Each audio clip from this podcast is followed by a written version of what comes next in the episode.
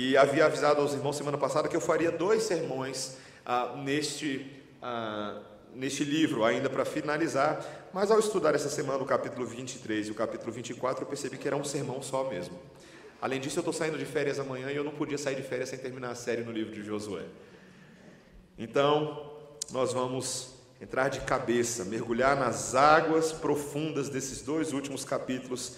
Acompanhe comigo a leitura a partir do início do capítulo 23, que diz assim: Passado muito tempo depois que o Senhor dera repouso a Israel de todos os seus inimigos em redor, e sendo Josué já velho e entrado em dias, Chamou Josué a todo Israel, os seus anciãos, os seus cabeças, os seus juízes e os seus oficiais, e disse-lhes: Já sou velho e entrado em dias, e vós já tendes visto tudo quanto fez o Senhor vosso Deus a todas essas nações por causa de vós, porque o Senhor vosso Deus é o que pelejou por vós. Vede aqui que vos fiz cair em sorte as vossas tribos, essas nações que restam, juntamente com todas as nações que tenho eliminado, umas e outras, desde o Jordão até o mar grande, para o pôr do sol. O Senhor vosso Deus as afastará de vós e as expulsará de vossa presença, e vós possuireis a sua terra, como o Senhor vosso Deus vos prometeu. Esforçai-vos, pois, muito para guardardes e cumprirdes tudo quanto está escrito no livro da lei de Moisés para que dela não vos aparteis, nem para a direita, nem para a esquerda, para que não vos mistureis com essas nações que restaram entre vós. Não façais menção dos nomes dos, de seus deuses, nem por eles façais jurar, nem os sirvais, nem os adoreis. Mas ao Senhor vosso Deus vos apegareis, como fizestes até o dia de hoje. Pois o Senhor expulsou de diante de vós grandes e fortes nações, e quanto a vós outros, ninguém vos resistiu até o dia de hoje. Um só homem dentre vós perseguirá mil, pois o Senhor vosso Deus é quem peleja por vós, como já vos prometeu. Portanto, empenhai-vos em guardar a vossa alma, para amardes o Senhor vosso Deus. Porque se dele vos desviardes e vos apegardes ao restante dessas nações, ainda em vosso meio, e com elas vos aparentardes, e com elas vos misturardes, e elas convosco, sabeis certamente que o Senhor vosso Deus não expulsará mais essas nações de vossa presença, mas vos serão por laço e rede, e açoite as vossas ilhargas, e espinhos aos vossos olhos, até que pereçais nessa boa terra que vos deu o Senhor vosso Deus. Eis que já hoje sigo pelo caminho de todos os da terra. E vós bem sabeis de todo o vosso coração e de toda a vossa alma que nenhuma só promessa caiu de todas as boas palavras que vos que falou de vós o Senhor vosso Deus. Todas vos sobrevieram, nenhuma delas falhou. E sucederá que, assim como vieram sobre vós todas essas boas coisas que o Senhor vosso Deus vos prometeu, assim cumprirá o Senhor contra vós outros todas as ameaças, até vos destruir de sobre a terra que vos deu o Senhor vosso Deus. Quando violardes a aliança que o Senhor vosso Deus vos ordenou, e fordes e servirdes a outros deuses, e os, e, e os adorardes, então a ira do Senhor se acenderá sobre vós, e logo perecereis na boa terra que vos deu. Depois reuniu Josué todas as tribos de Israel em Siquém e chamou os anciãos de Israel, os seus cabeças, os seus juízes e os seus oficiais, e eles se apresentaram diante de Deus. Então Josué disse a todo o povo: Assim diz o Senhor, Deus de Israel: Antigamente vossos pais, Terá, pai de Abraão e de Naor, habitaram da além do Eufrates e serviram a outros deuses. Eu, porém, tomei Abraão, Abraão, vosso pai, da além do rio, e o fiz percorrer toda a terra de Canaã. Também lhe multipliquei a descendência e lhe dei Isaque.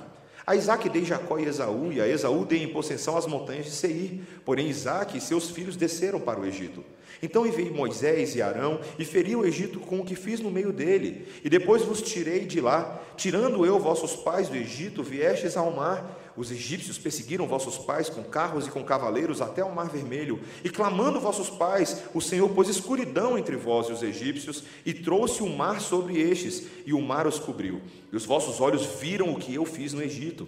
Então habitastes no deserto por muito tempo. Daí eu vos trouxe a terra dos amorreus, que habitavam da além do Jordão, os quais pelejaram contra vós outros. Porém eu os entreguei nas vossas mãos, e possuístes a sua terra, e eu e, e os destruí diante de vós. Levantou-se também o rei de Moabe, Balaque, filho de Zippor, e pelejou contra Israel. Mandou chamar Balaão, filho de Beor, para que vos amaldiçoasse. Porém eu não quis ouvir Balaão, e ele teve de vos abençoar.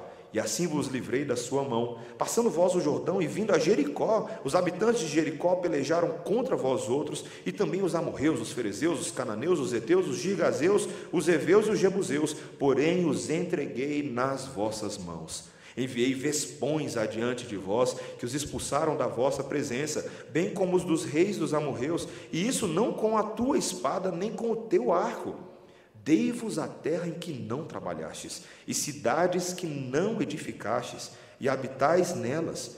Comeis das vinhas e dos olivais que não plantastes. Agora, pois, temei ao Senhor e serviu com integridade e com fidelidade. Deitai fora os deuses aos quais serviram vossos pais da além do Eufrates e no Egito, e servi ao Senhor. Porém, se vos parece mal servir ao Senhor, escolhei hoje a quem servais se aos deuses a quem serviram vossos pais, que estavam da além do Eufrates, ou aos deuses dos amorreus em cuja terra habitais. Eu e a minha casa serviremos ao Senhor. Então respondeu o povo e disse: Longe de nós o abandonarmos o Senhor para servirmos a outros deuses, porque o Senhor é o nosso Deus ele é quem nos fez subir e a nossos pais da terra do Egito, da casa da servidão, quem fez estes grandes sinais aos nossos olhos e nos guardou por todo o caminho em que andamos e entre todos os povos pelos, pelo meio dos quais passamos. O Senhor expulsou de diante de nós todas essas gentes, até ao amorreu, morador da terra. Portanto, nós também serviremos ao Senhor, pois Ele é o nosso Deus. Então Josué disse ao povo: Não podereis servir ao Senhor, por conta é Deus santo, Deus zeloso, que não perdoará a vossa transgressão nem os vossos pecados. Se deixardes o Senhor e servirdes a deuses estranhos, então se voltará e vos fará mal, e vos consumirá depois de vos ter feito bem. Então disse o povo a Josué: Não, antes serviremos ao Senhor. Josué disse ao povo: Sois testemunha testemunhas contra vós mesmos, de que escolhestes o Senhor para o servir. E disseram: Nós o somos. Agora, pois, deitai fora os deuses estranhos que há no meio de vós, e inclinai o coração ao Senhor, Deus de Israel. Disse o povo a Josué: Ao Senhor nosso Deus serviremos e obedeceremos à sua voz. Assim, naquele dia, fez Josué aliança com o povo, ele a pôs por estatuto e direito em Siquém Josué escreveu essas palavras no livro da lei de Deus. Tomou uma grande pedra e a erigiu ali, debaixo do carvalho que estava em lugar santo do Senhor. Disse Josué a todo o povo: Eis que esta pedra nos será testemunha, pois ouviu todas as palavras que o Senhor nos tem dito. Portanto, será testemunha contra vós, para que não mintais a vosso Deus. Então Josué despediu o povo, cada um para a sua herança. Depois dessas coisas, sucedeu que Josué, filho de Num, servo do Senhor, faleceu com a idade de 110 anos. Sepultaram-no na sua própria herança, em Timnate Sera, que está na região montanhosa de Efraim, para o norte do monte Gaás. Serviu, pois, Israel ao Senhor todos os dias de Josué e todos os dias dos anciãos que ainda sobreviveram por muito tempo depois de Josué e que sabiam todas as obras feitas pelo Senhor a Israel. Os ossos de José, que os filhos de Israel trouxeram do Egito, enterraram-nos em Siquém, naquela parte do campo em que Jacó comprara aos filhos de Amor, pai de Siquém, por cem peças de prata, e que veio a ser a herança dos filhos de José. Faleceu também Eleazar, filho de Arão, e o sepultaram em Gibeá, pertencente a Finéias, seu filho, a qual lhe fora dada na região montanhosa de Efraim. Essa é a palavra do Senhor. Vamos orar. Senhor, que texto glorioso. Ajuda-nos a escavá-lo Dá-nos graça, Senhor, que teu Espírito Santo haja em nós, para que possamos entender a tua lei em nome de Jesus. Amém. Irmãos, palavras que são faladas no leito de morte ou nos últimos momentos da vida de uma pessoa, elas carregam um peso muito grande, não é verdade? Alguns personagens célebres da história, homens e mulheres famosos, partiram e deixaram frases emblemáticas e outras realmente inesperadas, mas que são parte do caráter e da personalidade desses homens e dessas mulheres. Gente que causou polêmica, gente que criou tendência e gerou controvérsia, gente que acumulou os fãs e inimigos e admiradores. Leonardo da Vinci, o grande pintor, nos momentos últimos da sua vida, antes da sua morte, ele disse: Eu tenho ofendido a Deus e a humanidade, porque meu trabalho não alcançou a qualidade que deveria ter. Interessante, né? Alfred Hitchcock, mestre do cinema, dos filmes de suspense e terror, ele disse o seguinte: nunca se sabe o fim. Uma pessoa tem que morrer para saber exatamente o que acontece depois da morte, embora os cristãos tenham lá suas esperanças. Bob Marley, já ouviu falar dele? O dinheiro não pode comprar a vida. Demorou para ele chegar nessa conclusão, né? Thomas Hobbes, eu estou para tomar a minha última viagem, um grande salto no escuro. Mozart, o gosto da morte está sobre os meus lábios. Eu sinto algo que não é dessa terra. Karl Marx. Últimas palavras são para tolos que não disseram o suficiente. Talvez o tolo fosse ele, né? Queridos, hoje nós somos apresentados as últimas palavras do velho Josué comandante do povo de Deus. Mas em vez de gastar suas palavras falando de si mesmo ou de alguma crise existencial sobre o destino que o aguardava, do qual ele parece não ter nenhuma dúvida, Josué continua cumprindo a vocação para a qual Deus o chamou, mesmo nos seus últimos dias. Ele renova agora a aliança de Deus com o povo por meio de um tratado de despedida, cujos termos permanecem válidos e mandatórios para nós até hoje. O que temos aqui nesses capítulos 23 e 24, nesse longo discurso de Josué, é uma linguagem muito semelhante à renovação da aliança que Moisés havia feito com o povo lá atrás, antes da sua morte, lá em Deuteronômio 32, 46. É uma linguagem aqui no hebraico, e você consegue perceber isso no português também, que segue os modelos contratuais que formalizavam as, as relações entre nações soberanas, poderosas, que eram chamadas de suzeranas, e as nações mais fracas, que eram chamadas de vassalos. Parecido com aquilo que você aprendeu na aula de história na escola, aqueles tratados de suzerania que a gente já ouviu falar.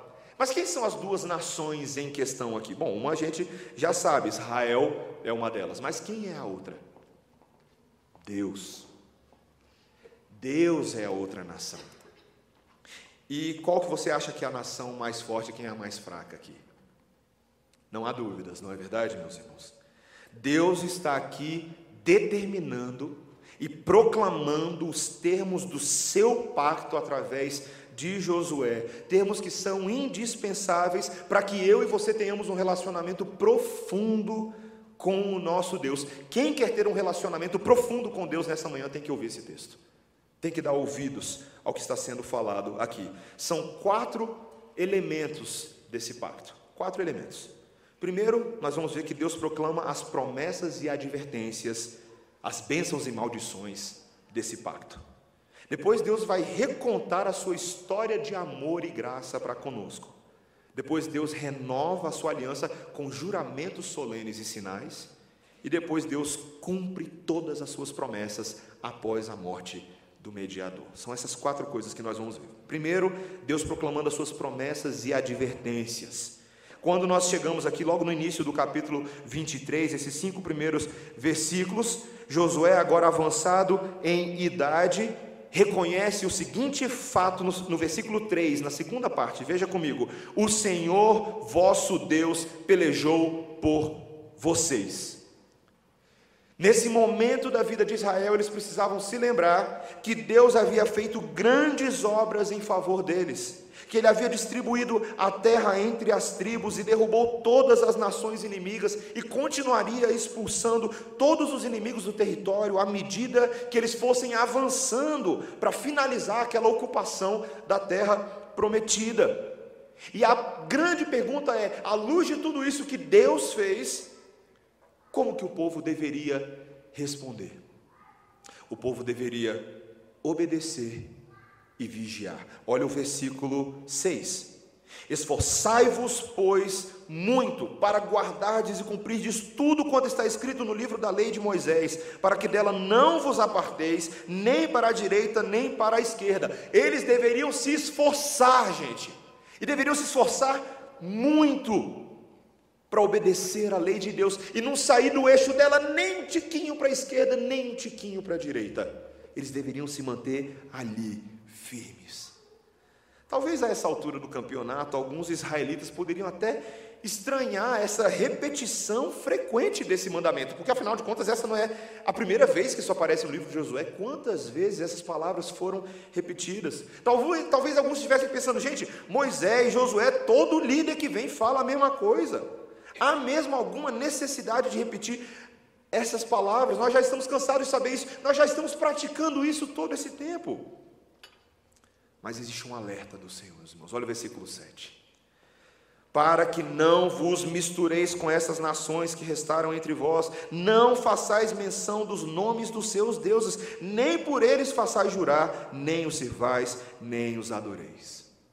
Meus irmãos, a necessidade de apego intenso à palavra é porque a tentação de abandoná-la e seguir outros deuses estaria sempre presente no quintal de Israel. Sempre. E isso iria persegui-los a cada esquina que eles virassem, a cada interação no mercado, em cada desejo de pacificar-se com os cananeus, em cada desejo de se casar com uma cananeia bonitinha. A tentação estaria ali. Deus está tentando encorajá-los, meus irmãos, a serem perseverantes. Ele busca mostrar para eles que ele continuaria lutando por eles. Veja o que ele diz no versículo 10: Um só homem dentre vós perseguirá mil, pois o Senhor, o vosso Deus, é quem peleja por vós, como já vos prometeu. Se vocês se empenharem, Deus dará a vitória para vocês. Mas como ele começa a mostrar nos versículos adiante, se vocês não forem fiéis a Deus, e se vocês fizerem amizades com esses povos que ainda estão aí, e casarem com essa gente, pode ter certeza que Deus não expulsará essas pessoas do meio de vocês. E, pelo contrário, essas pessoas, essas ideias se tornarão perigosas para vocês, como se fossem precipícios, como se fossem armadilhas, chicote nas costas de vocês, vocês serão escravos novamente. Para para pensar, meus irmãos. E isso continuará até que vocês desapareçam dessa boa terra que o Senhor já vos deu. Meus irmãos, Deus não hesitaria em punir o seu próprio povo dessa forma. Às vezes eu e você temos a impressão de que determinados aspectos da pregação soam como um papagaio. Eu sei que essa não é a primeira vez que você está ouvindo as coisas que eu estou falando aqui, não é verdade? Pastor, parece vitrola quebrada, pastor. Você já falou isso no outro sermão. E você falou naquele, há um mês atrás, você falou a mesma coisa. Por que você está falando de novo? Meus irmãos, porque eu e você, nós somos como crianças desatenciosas e teimosas que precisam ouvir a ordem mil vezes antes de tirar o dedo da tomada. É a gente. Minha filha Melissa tem 11 meses, gente. Depravação total encarnada nela. Que tendência louca. Eu falo, filha, tira a mão. Ela tira a mão fica olhando. Põe a mão de novo. Tira a mão. Tira a mão. Põe a mão de novo. Nós somos assim. Eu e você. Queridos, o problema tantas vezes é que nós temos essa inclinação à mistura inclinação ao pecado, essa cobiça de cedermos à tentação de nos casarmos com os valores proibidos desse mundo. Por isso que Deus repete tanto. E Deus sabe que tantas vezes não basta apenas repetir, Ele tem que impor medo sobre nós. Medo real e concreto. Olha o versículo 26, olha o que ele diz: quando violardes a aliança que o Senhor vosso Deus vos ordenou, e fordes e servirdes a outros deuses, e o adorardes, então a ira do Senhor se acenderá sobre vós, e logo perecereis na boa terra que o Senhor vos deu. O problema de fazer pouco caso das advertências divinas é que nós achamos que Deus não pesará a mão da sua disciplina sobre nós, caso nós o abandonemos e passemos a adorar outros deuses em nosso coração. Irmãos, Deus nos fará amargar. Ele vai fazer isso. Ele vai fazer. Seu próprio povo não está isento de experimentar a santa ira de Deus. Cuidado. E como você viu como que Deus mostra essa punição? Ele não expulsa o problema do nosso meio. Ele deixa a gente seguir o caminho do nosso coração e aquele objeto de cobiça acaba se tornando uma armadilha e um precipício para as nossas vidas, nos consumindo, destruindo o nosso relacionamento com os nossos irmãos, destruindo o nosso relacionamento com os nossos familiares. Queridos, o negócio é sério. Eu e você não estamos de brincadeira aqui nessa manhã. E por isso que o Senhor nos encoraja, veja o versículo 11, olha o que ele diz: Portanto, empenhai-vos em guardar a vossa alma para amardes o Senhor vosso Deus. E Deus está nos guardando nessa manhã, proclamando bênçãos, mas proclamando também maldições, proclamando problemas, proclamando advertências que eram reais sobre o povo no passado e que Deus não poupará de pesar a sua mão sobre nós hoje também. Essa era a primeira coisa, meus irmãos. Mas em segundo lugar, nós aprendemos que Deus quer nos atrair a sua aliança não meramente por medo. Ele quer especialmente, ele prefere fazê-lo por meio da história da sua graça, contando para nós a história do seu amor para conosco. E é isso que Josué passa a fazer aqui. No versículo, a partir do versículo 1 de Josué 24, ele reúne todo o povo e todos os líderes ali em Siquém, que era o santuário central da adoração, e ali ele passa a falar-lhes um oráculo. Em nome de Deus, como um profeta de Deus, do grande rei, ele reconta os grandes acontecimentos com um foco no amor pactual de Deus, no amor Hesed de Deus. Lembra aquela palavrinha que nós estudamos?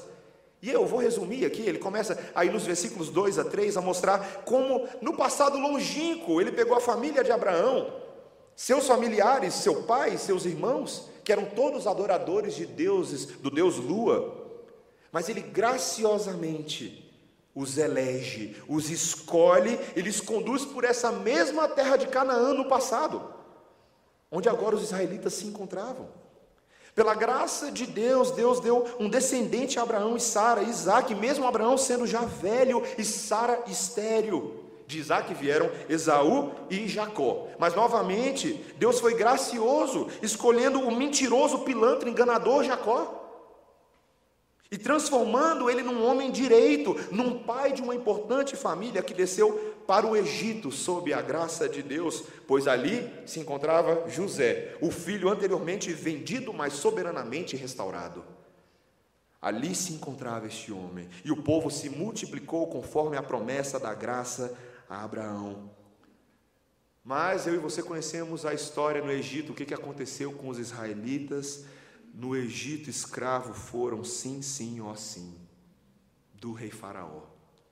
Mas Deus enviou dez pragas, desembanhou sua espada e assim os libertou. Você lembra dessa história? Mesmo quando Faraó os perseguiu com carros de guerra e cavaleiros até o Mar Vermelho, este se abriu pela graça e pelo poder de Deus e ainda se fechou sobre os perseguidores quando eles tentaram a travessia. E os hebreus viram de arquibancada comendo pipoca o poder de Deus derramado sobre a cabeça dos egípcios fazendo tudo isso sozinho. E meus irmãos, mesmo naquele deserto de duração inacabável, eles foram sustentados pela graça do Senhor com alimentos, com GPS, com proteção angelical, eles tinham tudo ali. Quando eles foram atacados pelo amor, pelos amorreus, Israel prevaleceu pela graça de Deus. Quando eles foram atacados pelos moabitas, graça de Deus. Pelos ferezeus, graça de Deus, pelos cananeus, graça de Deus, pelos hititas, gigazeus, eveus e jebuseus, todos entregues nas mãos dos hebreus, pela graça de Deus. Tudo o que acontecera, mesmo depois, com a travessia do Jordão, a queda das muralhas de Jericó, as inúmeras vitórias militares e o poder de receberem essa terra, eram todos uma ação exclusiva da graça de Deus não foram o arco, não foi a espada. Deus diz a eles no versículo 13: Dei-vos a terra em que não trabalhastes, cidade que não edificastes, e habitais nelas, comeis das vinhas e dos olivais que não plantastes. Gente, o nome disso é graça. Graça. Irmãos, um dos principais motivos, eu quero que você me ouça muito bem no que eu vou falar agora para nós sermos zelosos pela aliança que o Senhor está estabelecendo conosco e renovando conosco nesta manhã, é porque Ele tem uma intrincada história da graça na sua e na minha vida. Quando eu e você olhamos para trás, não é difícil notar quanta coisa foi embolada, não é verdade? Quantos acidentes de percurso, quanta maluquice, quanto pecado teu, quanta tolice cometida por você.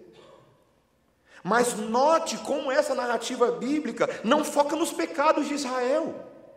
E olha que a lista era grande e sim na misericórdia divina. Deus pega um povo reclamão, indisciplinado, medroso, incrédulo e o sustenta pelos desertos da vida. Um povo assim como você, um povo difícil. Irmão, irmã, alguém já te falou como você é difícil? Tá lasqueira, viu? Você é difícil demais. Você não vale nada, mas Deus gosta de você. Meus irmãos, e quando Deus coloca na cabeça que Ele vai predestinar, resgatar, santificar e glorificar um traste como você e eu, ninguém pode demover Deus dessa teimosia santa. Amém? Você entende isso? Não foi a tua espada, não foi o teu arco que te deram a vitória, foi o sangue de Jesus, meu irmão. Foi o sangue do Cordeiro derramado em teu e meu favor. E por causa desse sangue, nós moramos numa terra em que nós não trabalhamos. Nós moramos numa cidade que nós não edificamos. Nós moramos em casas que você não merece, você está numa igreja que você não fez por onde, você come alimentos todos os dias que você não plantou, porque a graça de Deus tem prevalecido dia após dia sobre a sua cabeça. Você crê nisso? Queridos, isso nos serve de conforto, de alívio. Isso deve nos servir de encorajamento. Se Deus é por nós, quem será contra nós? Aquele que nos tem sustentado até esse momento nos preservará até o dia final. Ele prometeu isso. E muitas vezes o motivo de eu e você sermos tão relapsos com a aliança do Senhor é porque frequentemente nós fazemos pouco caso desse sustento invisível divino.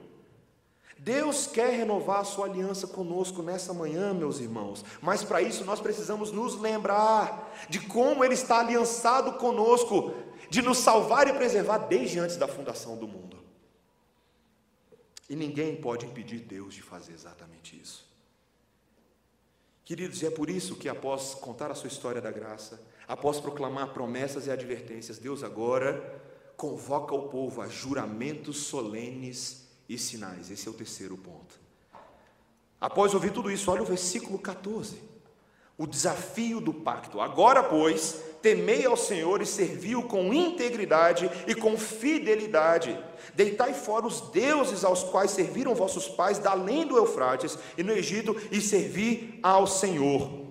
Porém, se vos parece mal servir ao Senhor, escolhei hoje a quem servais: se aos deuses a quem serviram vossos pais que estavam da além do Eufrates, ou aos deuses dos amorreus em cuja terra habitais. Eu e a minha casa serviremos ao Senhor. O momento ficou sério. É hora de tomar uma decisão. Ou eles servem ao Senhor com consagração exclusiva, ou eles servirão aos deuses daquela terra pagã. Não é possível servir a dois senhores. Meus irmãos, não é possível servir a dois senhores. Ou você é amigo de Deus ou você é amigo do mundo, não tem em cima do muro. E curiosamente, Josué já havia tomado aqui a sua própria decisão, você percebeu, né? Vocês façam o que vocês quiserem, eu e a minha casa serviremos ao Senhor. O que ele fala. Independentemente do que os outros decidiram, Josué estava determinado a viver por essa decisão, porque ele estava comprometido com Deus. E aqui mais uma vez ele exibe a atitude de um verdadeiro líder de Deus, de um cabeça de um povo e um cabeça da sua família. Homens, parem de dar desculpas porque vocês não estão servindo a Deus com a sua família da forma como vocês deveriam. Ah, mas os outros não estão fazendo. Ah, mas tem o futebol. A Alemanha está lá jogando contra a Suécia. Ser homem de verdade é parar de fazer mimimi, parar de dar desculpa. É fazer como Josué faz nesse texto. Famílias da aliança devem ser assim. Pode estar caindo uma bomba ao seu lado. Eu e a minha casa serviremos ao Senhor. Não use desculpas, não use o seu pecado, não use o pecado da sua esposa, não use o pecado dos seus filhos. Eu e a minha casa serviremos ao Senhor. Ponto final. E o povo prontamente se sujeitou a essa aliança. Olha o versículo 16, o final dele. Longe de nós o abandonarmos o Senhor para servirmos a outros deuses, porque o Senhor é o nosso Deus. E aqui o povo passa a reconhecer todos os benefícios do livramento de Deus ao longo da sua história. Mas nos versículos seguintes, Josué vai fazer uma pergunta: Vocês têm certeza disso? Vocês têm certeza que é isso que vocês querem fazer? Ele repete as maldições que sobrevirão caso eles sejam negligentes com os seus votos, que Deus vai derramar a sua ira sobre eles e os destruiria, porque com Deus não se brinca. Lá no versículo 21 o povo diz: Não, nós serviremos ao Senhor. E olha o que Josué fala no versículo 22. Sois testemunhas contra vós mesmos de que escolhestes o Senhor para o servir, e disseram: Nós o somos. E assim o contrato foi firmado, meus irmãos. Josué pegou aquelas leis, pegou aqueles estatutos, registrou no livro da lei de Moisés. Depois ele pregou, pegou ali uma grande pedra e a colocou debaixo de uma árvore que estava ali no terreno sagrado, e disse que aquela pedra seria nessa nossa testemunha. Sabe por quê? Porque a pedra está ouvindo tudo o que está sendo falado aqui. Meus irmãos, sabe tudo que você canta, ora, fala e diz que vai fazer todos os domingos? As paredes estão ouvindo. A criação do Senhor se torna testemunha dos atos dos filhos de Deus feitos na presença de Deus, porque Deus leva juramentos solenes muito a sério. Deus leva tão a sério, meus irmãos, que a nossa confissão de fé de Westminster tem um capítulo inteiro sobre juramentos solenes e votos, os quais eu vou resumir para você os ensinamentos ali. Juramentos solenes são autorizados pelo Senhor, sempre feitos em nome de Deus, com santo temor e reverência. Você já viu em cena de filme nos Estados Unidos? E isso acontece nos Estados Unidos de fato, não é só coisa de filme, não. Em todo lugar que você foi hoje, por mais ateu que seja aquele país, na hora de fazer o juramento perante a corte, mão na Bíblia. Já viu isso? E aí eles têm que fazer um juramento ali em nome do Senhor. Não é curioso como uma nação ainda tão ah, influenciada pela secularização conserva práticas como essas? Um entendimento, ainda que cultural, de que Deus é invocado como testemunha para julgar segundo a verdade ou falsidade daquilo que se promete. Quem vai prestar um juramento deve considerar refletidamente a gravidade desse ato tão solene e nada afirmar, é o que a confissão fala, de cuja verdade não esteja plenamente persuadido. Isso devia fazer tremer uns casaizinhos de noivos que estão querendo se casar aí. E fazer tremer outros que já se casaram. E fizeram diante do pastor, dos convidados, dos padrinhos, mas sobretudo diante do Senhor, votos, juramentos solenes. Hoje à noite nós teremos aqui na igreja a recepção de novos membros. Um grande grupo, um grupão, gente. Gente que vai ser recebido por batismo, profissão de fé. Hoje não tem batismo, né, Cláudia? Tem batismo, hoje tem batismo. Batismo, profissão de fé, pessoas por transferência e por toda ordem estão chegando até nós. E eles vão fazer votos. Deus leva muito a sério os votos que vão ser feitos aqui hoje à noite. Você que está aqui, que já é membro da igreja, você já fez votos. Você lembra dos seus votos de membresia? Se eu te perguntasse aqui o que você prometeu fazer naquele dia, você, você está cumprindo? Você está honrando pela glória de Deus nessa igreja? Você está servindo os seus irmãos, como você prometeu fazer? Você está sustentando essa casa financeiramente, moralmente, da forma como você se comprometeu a fazer naquele dia? Deus leva muito a sério. Queridos, a última coisa que nós vemos nesse texto é que, à luz de toda a seriedade daquilo que o povo é convocado a fazer, Deus continua fazendo a parte dele. Deus continua cumprindo as suas promessas após a morte do mediador. A última coisa que acontece no livro de Josué é a descrição da morte deste homem e do sacerdote Eleazar. São descrições solenes, profundas. Olha o versículo 29. Depois disso, com a idade de 110 anos, morreu Josué, filho de Num e servo do Senhor. E depois no versículo 33, Eleazar, filho de Arão, também morreu e foi sepultado em Gibeá, na região montanhosa de Efraim. Essa cidade tinha sido dada a seu filho Finéias. Homens de verdade. Homens que serviram ao Senhor com integridade, que viveram uma grande saga mas que foram fiéis ao Senhor.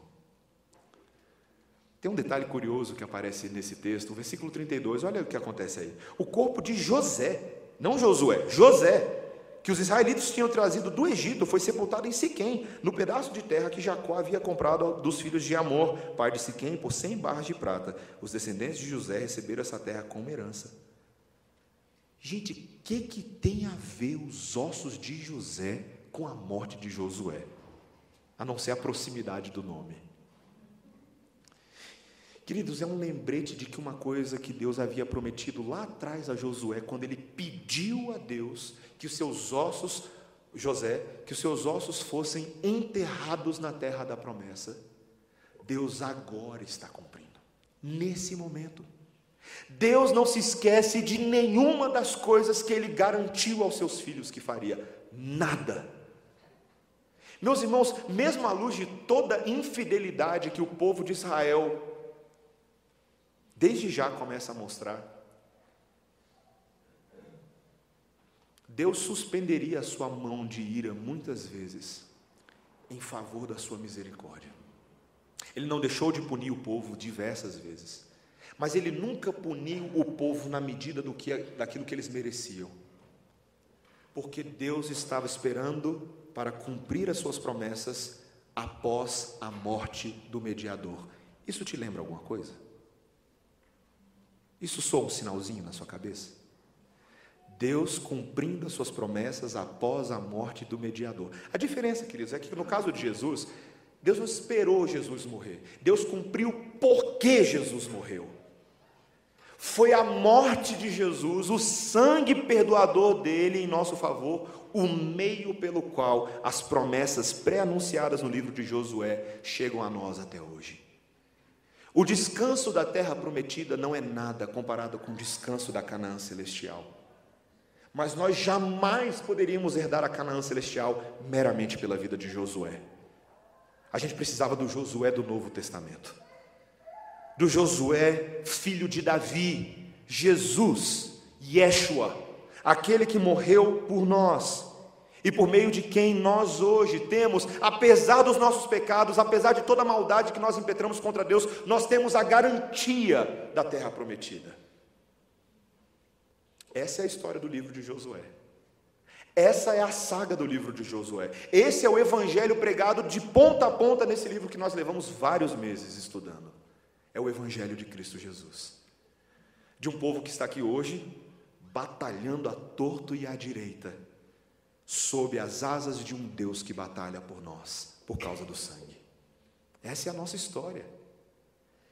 Se você não percebeu muito bem ainda, essa é a história de um casamento. Isso que nós lemos aqui no, no capítulo 23, 24, é o casamento de Deus conosco. Você percebeu como é um casamento? E é um casamento bem parecido com aqueles que você vai. Primeiro, aqui nós temos a proclamação das promessas e bênçãos, quando o pastor prega o sermão do casamento, lembra? O pastor fala, fala, fala, alivia, alivia, alivia, bate, bate, bate, alivia, alivia, alivia, bate, bate, bate. Não é o que Deus, o pastor faz lá? E Deus usa o pastor para fazer isso? Depois vem o momento em que o casal vai contar as suas historinhas, para fazer os seus votos, não é? Aí eles começam a contar a história do amor e da graça de Deus, lá quando eles começaram a namorar, quando eles trocavam cartinhas, não é verdade? Você lembra disso? Como eles vão recapitulando o favor e a bênção de Deus sobre eles, construindo uma história. Depois chega o momento dos juramentos solenes. Eu, cicrano de tal, prometo amar-te para sempre, cuidar de você, ser fiel até a morte.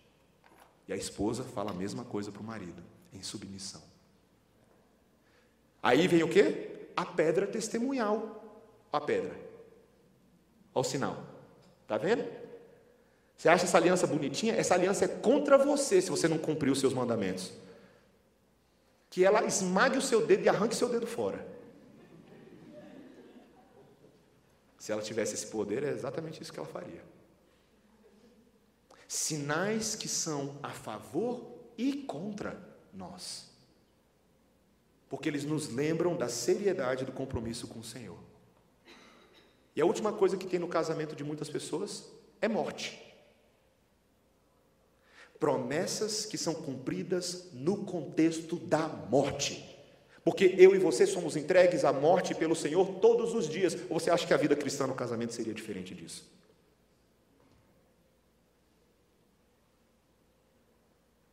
Mas quem nos separará do, do amor de Cristo, meus irmãos? Será o nosso casamento?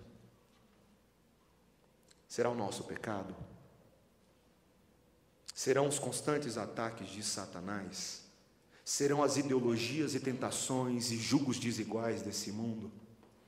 nada poderá nos separar do amor de Deus.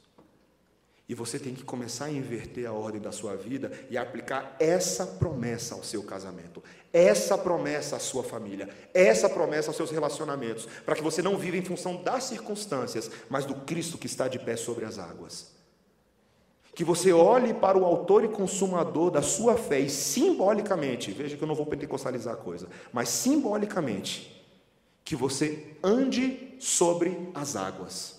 Que é exatamente isso que o Senhor Jesus Cristo ensinou por meio de Pedro. Exatamente isso. O olhar para o autor e consumador da nossa fé, para a sua lei, ouvir a voz do Mestre, não olhar para as circunstâncias e obedecê-lo em tudo. Queridos, se nós trilharmos dessa maneira, Deus nos promete continuar vencendo as batalhas conosco. Ele nos promete. Que eu e você possamos aprender essa mensagem a partir deste longo livro de Josué e este longo sermão do pastor Mateus. Que essas verdades entrem no nosso coração. Que os votos que os novos membros farão hoje à noite sirvam especialmente para os que já são membros. Para que nós nos lembremos e renovemos a nossa aliança com o Senhor com esses irmãos hoje à noite. E que a esperança do Senhor se realize no nosso meio. Amém? Amém. Vamos orar. Senhor, nós te louvamos pela tua palavra. Senhor, a vida não é fácil. O Senhor sabe como eu tremo diante da responsabilidade de pregar coisas das quais eu também sou dependente. Senhor, se não for a tua graça, muitas vezes nenhum de nós subsistiria. Nós não estaríamos aqui nessa manhã, nossos casamentos não perdurariam, nosso compromisso com o Senhor não perduraria, mas, Senhor, nós te louvamos, porque as tuas promessas são superiores a nós mesmos. E, Senhor, nós queremos te pedir que nessa manhã o Senhor renove no coração de toda esta igreja, de cada um que veio aqui, esse desejo de renovar aliança, renovar votos, renovar juramentos, sermos fiéis àquilo que nós já prometemos, mas, sobretudo, ouvirmos a voz daquele que já prometeu cuidar de nós. Que isso nos seja um encorajamento tremendo nessa manhã, Senhor. Habilita-nos para que, mesmo fim do livro de Josué, continuemos a viver os termos deste contrato pelo restante dos nossos dias. Senhor, é o que nós te pedimos, em nome de Jesus. Amém. Amém. Irmãos, vamos ficar de pé nesse momento. Vamos exaltar o Senhor com cânticos espirituais.